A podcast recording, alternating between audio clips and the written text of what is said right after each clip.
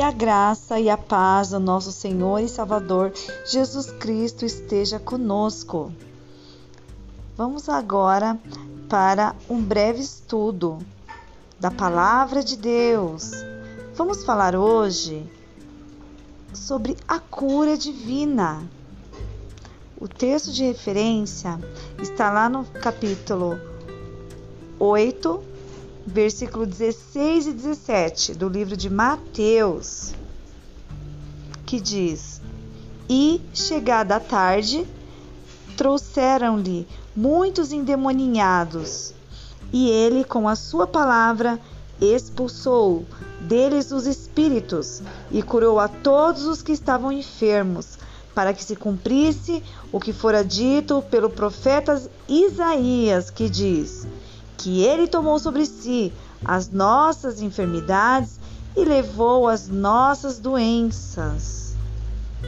Que está lá no livro de Isaías, capítulo 53.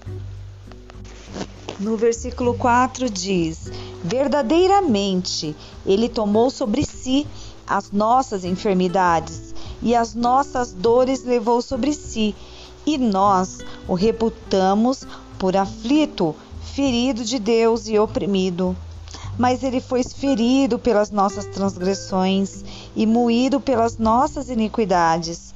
O castigo que nos traz a paz estava sobre ele, e pelas pisaduras fomos sarados. Pelas pisaduras de Jesus, nós fomos sarados.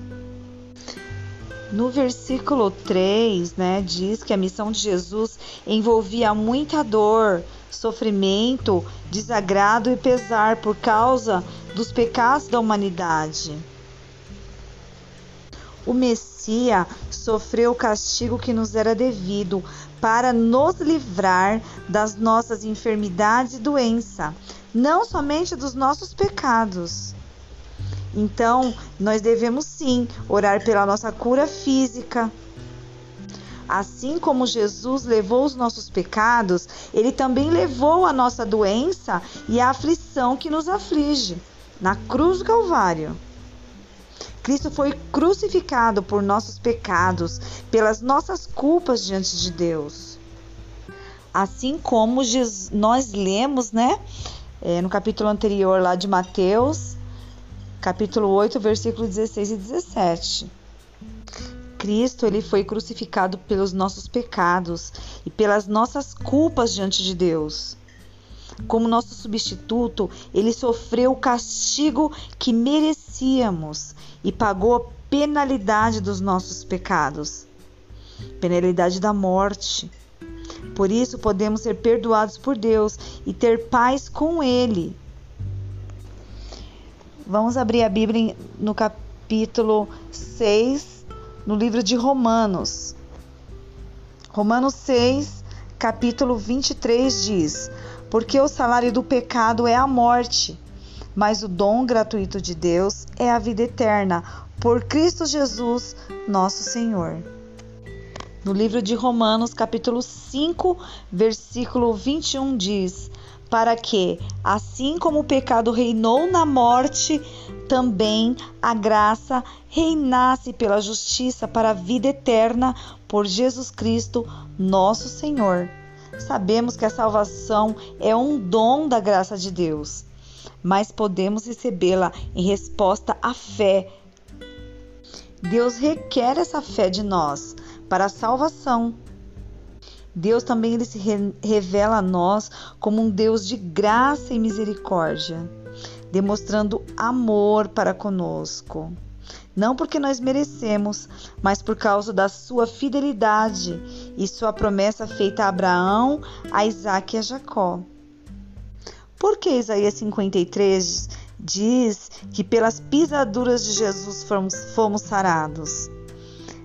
Quer dizer que esta cura refere-se à salvação, com todas as suas bênçãos espirituais e materiais. A doença e a enfermidade são consequências da queda adâmica e da atividade de Satanás no mundo. Para isso que o Filho de Deus se manifestou, para desfazer as obras do diabo. Está lá em 1 João capítulo 3, versículo 8. Cristo concedeu os dons de cura à sua igreja e ordenou aos seus seguidores curar os enfermos, como parte da sua proclamação do reino de Deus. Por isso que nós devemos orar dentro desta palavra, né? Declarando que o Senhor Jesus já levou sobre si todas as nossas dores, todas as nossas enfermidades na cruz do Calvário, pelas pisaduras de Jesus, nós já estamos curados, nós já estamos sarados, né? Então, é, temos que profetizar Isaías 53 nas nossas vidas, em todo tempo, em todo momento, repreender toda dor, toda enfermidade e esperar a ação de Deus para que Ele venha nos curar, para que Ele venha nos salvar e nos libertar de tudo aquilo que vem nos afligindo, tudo aquilo que causa dor, causa pesar, causa culpa, causa tristeza. Porque Ele já fez né, tudo na cruz do Calvário pelas nossas vidas. Nós temos que tomar posse da palavra e crer, confiar e praticar aquilo que ele diz para que nós devemos fazer. Deus é muito maravilhoso, Deus é muito misericordioso, Deus é amoroso, Ele é justiça também, né?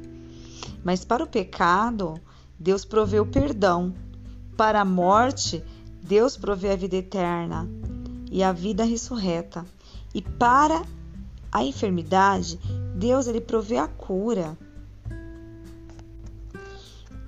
Do livro de Salmos 103, versículo 3, diz que é Ele que perdoa todas as tuas iniquidades e sara todas as tuas enfermidades. Sabemos, né, sobre a história de Adão, que ao cair no pecado, ele arrastou a raça humana à experiência do pecado, da enfermidade e da morte. Aqui neste capítulo, o Senhor fala, né? É, o salmista diz sobre as bênçãos de Deus para o seu povo, que é o perdão dos pecados, a cura das enfermidades e as dádivas da salvação e a vida eterna. O arrependimento e o perdão é a primeira e a mais importante dádiva que podemos receber de Deus. Pelo perdão, somos restaurados a Deus e redimidos da destruição. A cura das enfermidades também faz parte da salvação que Deus põe à disposição do seu povo. Durante a sua vida terrestre, Jesus, ele ensinou a palavra de Deus, ele pregou o arrependimento, né? Ele resolveu muito o problema do pecado, as bênçãos do reino de Deus e curou todo tipo de moléstia, doença e enfermidade entre o povo. Em Mateus capítulo 4, versículo 23, né, confirma isso, que diz: E percorria Jesus toda a Galileia, ensinando nas sinagogas e pregando o evangelho do reino e curando todas as enfermidades e moléstias entre o povo e a sua fama correu por toda a Síria. E também traziam-lhe todos os que padeciam, acometidos de várias enfermidades e tormentos, os endemoniados, os lunáticos e os paralíticos, e ele os curava. Como vimos, né? Jesus ele pregava o reino de Deus e curava, né? Nos evangelhos, o reino de Deus está estreitamente associado à cura, aos milagres e à expulsão de demônios. O reino de Deus inclui bênçãos para o povo e não somente para a alma. Jesus ele veio à terra a fim de destruir as obras de Satanás, de estabelecer o reino de Deus e de livrar o homem do domínio de Satanás. Cristo, pela sua morte e ressurreição, derrotou Satanás e ganhou a vitória final de Deus sobre ele.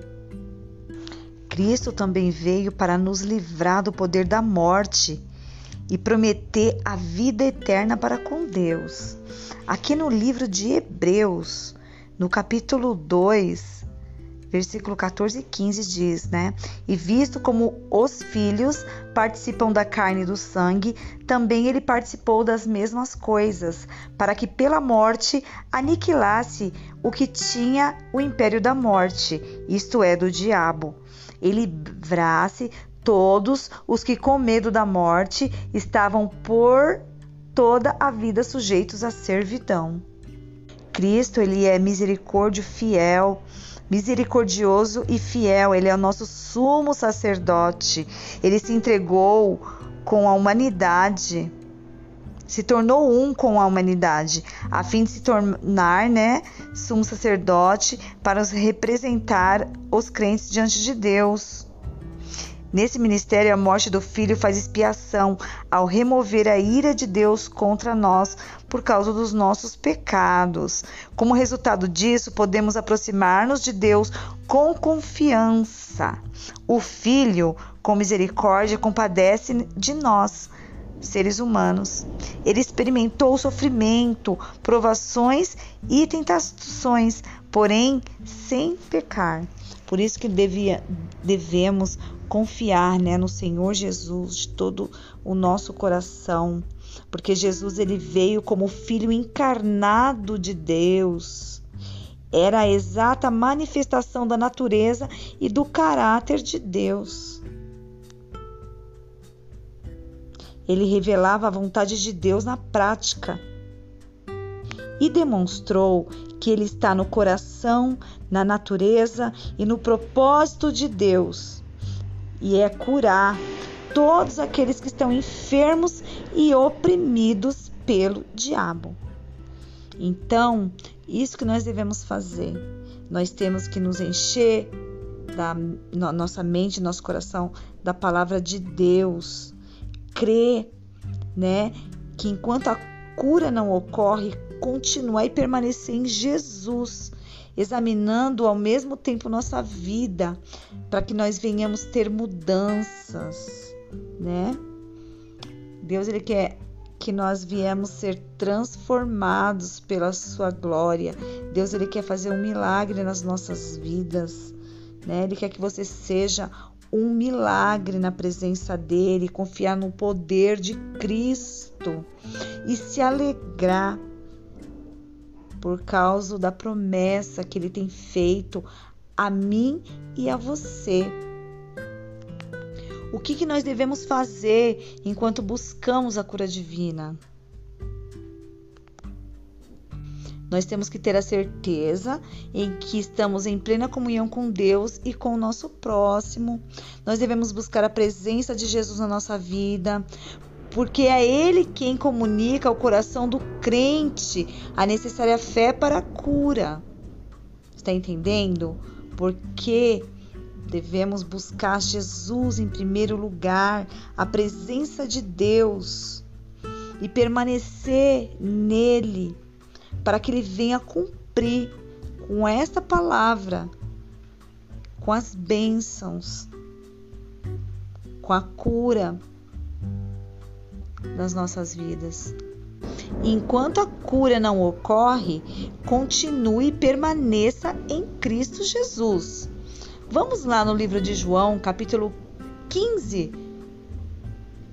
Nós vamos entender mais essa passagem. Já está finalizando. No versículo 7 diz: Se vós estiverdes em mim e as minhas palavras estiverdes em vós, pedireis tudo o que quiserdes e vos será feito. O segredo da resposta divina à nossa oração é isto: é permanecer em Cristo. Este é um princípio que ele ensina aqui.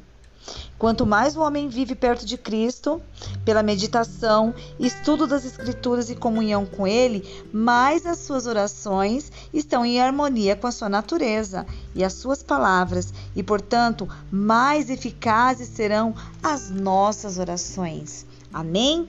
Então vamos fazer assim, estar sempre dedicados, né, ao, entender qual será a vontade de Deus, que ela é boa, perfeita e agradável, nós ficar firmes na presença dele, buscando, meditando em oração, né? Se desviando da presença do mal, né? De mal companhia, de mal amizades, de, de maus conselhos e buscando sempre, né? Aquilo que vem do alto, aquilo que vem, né? Do Senhor, a sabedoria divina. Amém? Então é somente até aqui, porque já está completando 16 minutos aqui o áudio e eu preciso baixar para que a gente venha entender um pouco mais da palavra. Vou baixar esse áudio em nome de Jesus para a nossa meditação, que o Espírito Santo de Deus venha falar mais aos nossos corações. Meu nome é Luana e vamos continuar aprendendo mais de Deus, mais da palavra dele. Amém? Que o Espírito Santo de Deus venha se revelar a nós. Obrigada por ouvir.